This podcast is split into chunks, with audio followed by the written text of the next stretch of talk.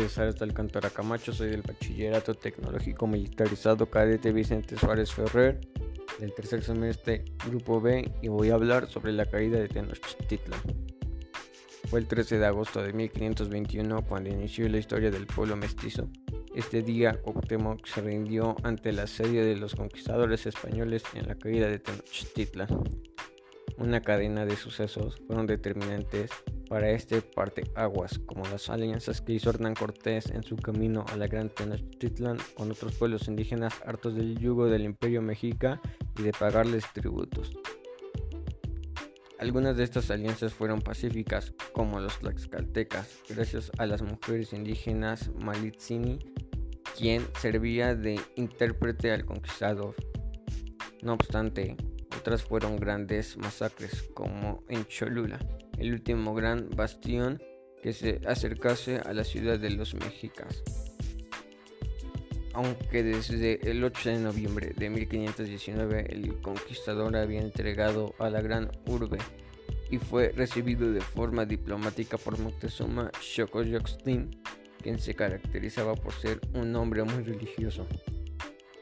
Esto lo hizo pensar que el español era Quetzalcoatl, quien venía a reclamar su reino. Al principio, su estancia fue pacífica, inclusive Cortés recibía consideraciones como obsequios, en los que no faltó el oro, lo que despertó más su avaricia.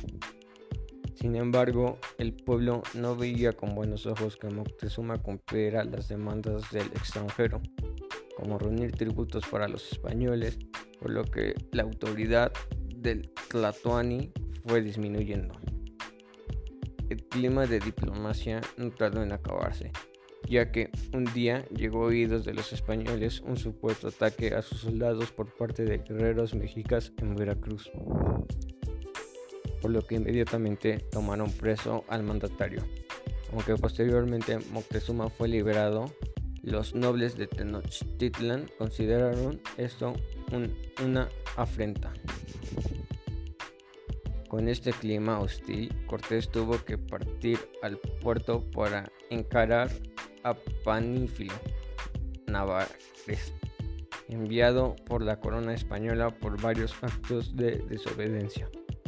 Esto lo obligó a partir a Zempoala, dejando a Pedro de Alvarado al mando, quien ordenó la matanza del Templo Mayor durante la fiesta del Renacimiento de Tezcatlipoca. Este hecho violento y la destinación de Moctezuma como Tlatoani durante el asedio del palacio de Ayaxatla, donde residen los españoles. Levanto en armas al pueblo mexica.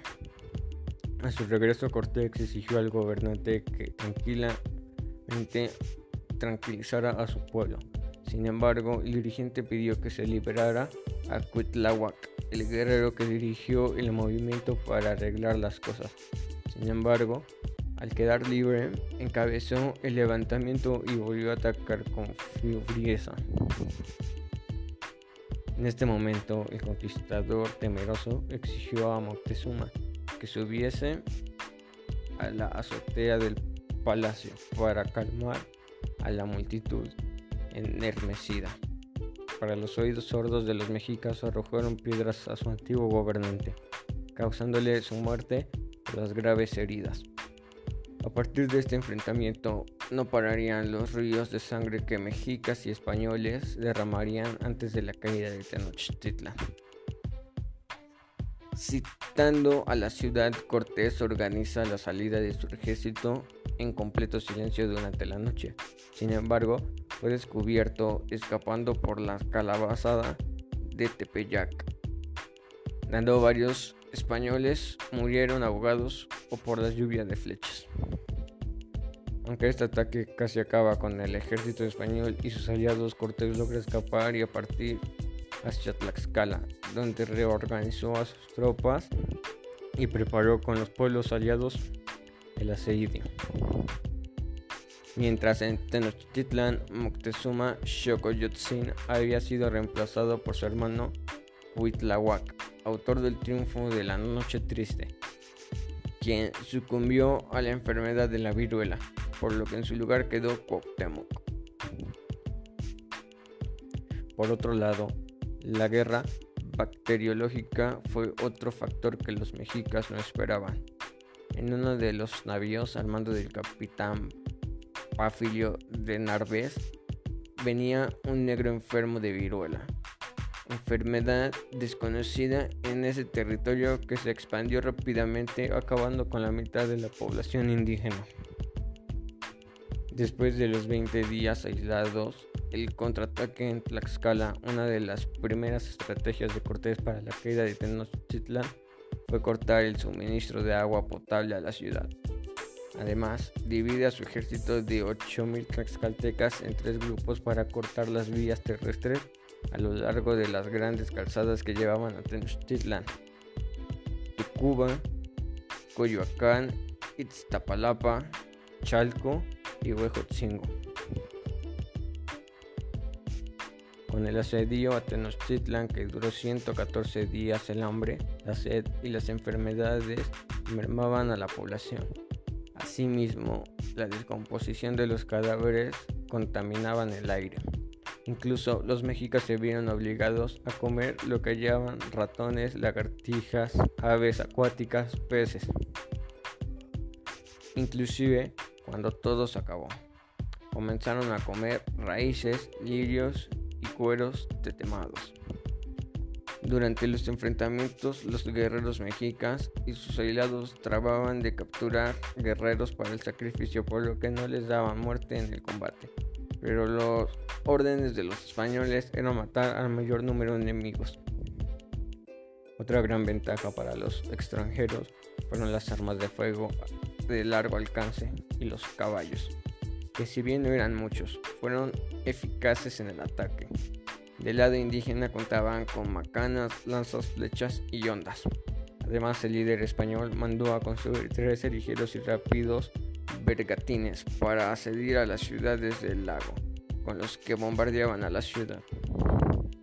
Fue así como los tlatoanis de los pueblos aliados de Tlacopan, Azcapotzalco y Texcoco le comunicaron a Poctamo que el fin había llegado. Las crónicas relatan que ese día llovió toda la noche y que apareció una enorme columna de fuego que se prendió a la mitad del lago. Al siguiente día, Cuauhtémoc, el último Huetlatuani de México, Tenochtitlan, fue tomado prisionero cuando huía a canoa de Tlatelolco por el capitán español García Holguín y fue llevado ante Cortés, quien le exigió su rendición. El Tlatani vencido pidió su muerte a Cortés con su puñal, ya que su misión de luchar por su pueblo había terminado. Sin embargo, el español, extrañado por la petición, se negó a darle ese honor y trató de tranquilizarlo, diciéndole que ni él ni su pueblo tenían nada que temer en el cruce de las calles Tenochtitlan y Constancia, el barrio de Tepito, una placa recuerda esta fecha en uno de los muros de la iglesia de la Concepción. Eso es todo. Espero que haya estado bien.